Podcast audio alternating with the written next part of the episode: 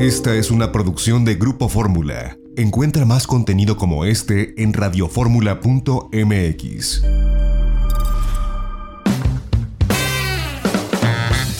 Itinerario turístico con José Antonio López Sosa.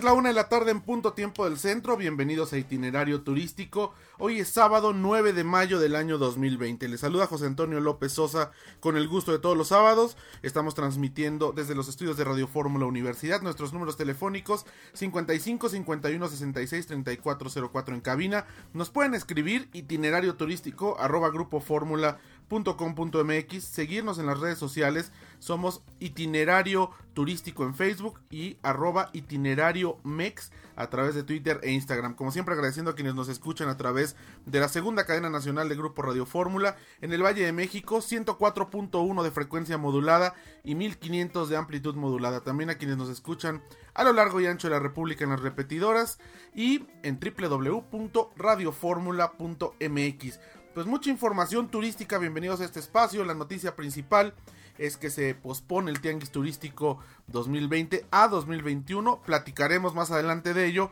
con eh, Michelle Friedman, secretaria de Turismo de Yucatán, y con Miguel Torruco, secretario de Turismo Federal. Y bueno, pues hay trabajo constante que se viene haciendo a través de las diversas entidades federativas de, del país. Eh, Quintana Roo sigue pues eh, liderando pues con esta, eh, estos movimientos para paliar la pandemia a través de seguridad pública, a través de dar eh, despensas, a través de estar cerca de toda esta gente que trabaja en el sector turístico y que vive precisamente en este estado que eh, pues vive prioritariamente precisamente del turismo y que está esperando ya una pronta reapertura.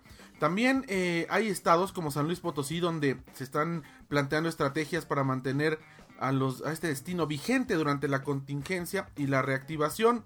Eh, hace pocos días el secretario de Turismo Arturo Esper mencionó que actualmente no se realiza promoción para que visiten al estado, pero sí para tener presencia en las mentes de los turistas, pues precisamente con esta actividad a través de redes sociales, esta actividad electrónica. También ha trabajado en una alianza con estados de la región centro-occidente para la reactivación del turismo, así que bueno, pues están eh, aliándose con Jalisco, Querétaro, Guanajuato, Zacatecas y Aguascalientes con el objetivo de unir fuerzas.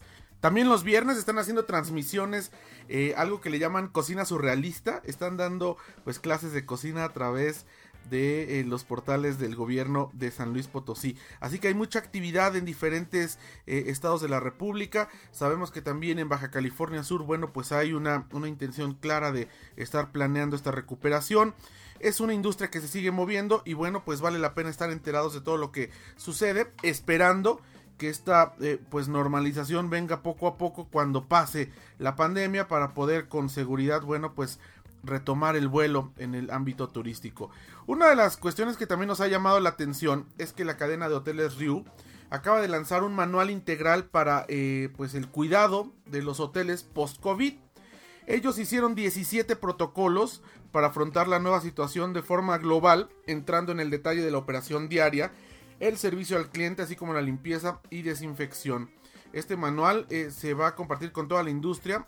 Se va a llamar Post-COVID-19 Hospitality Sector Alliance. Y con él, bueno, pues van a poner ciertas eh, características que tendrán ellos a través de sus hoteles de sanitización, del cuidado personal e incluso de, de, los buffets. Esto de los buffets ha sido un tema controvertido, que si desaparecen, que si no desaparecen.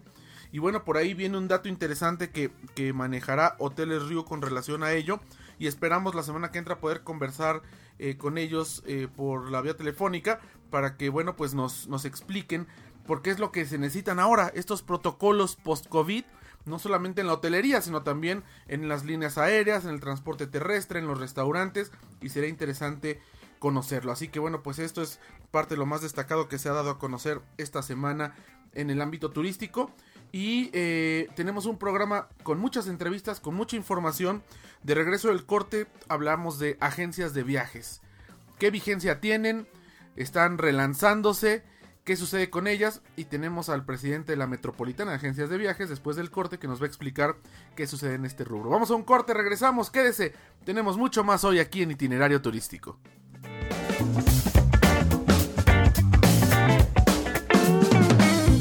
Esta fue una producción de Grupo Fórmula. Encuentra más contenido como este en radioformula.mx.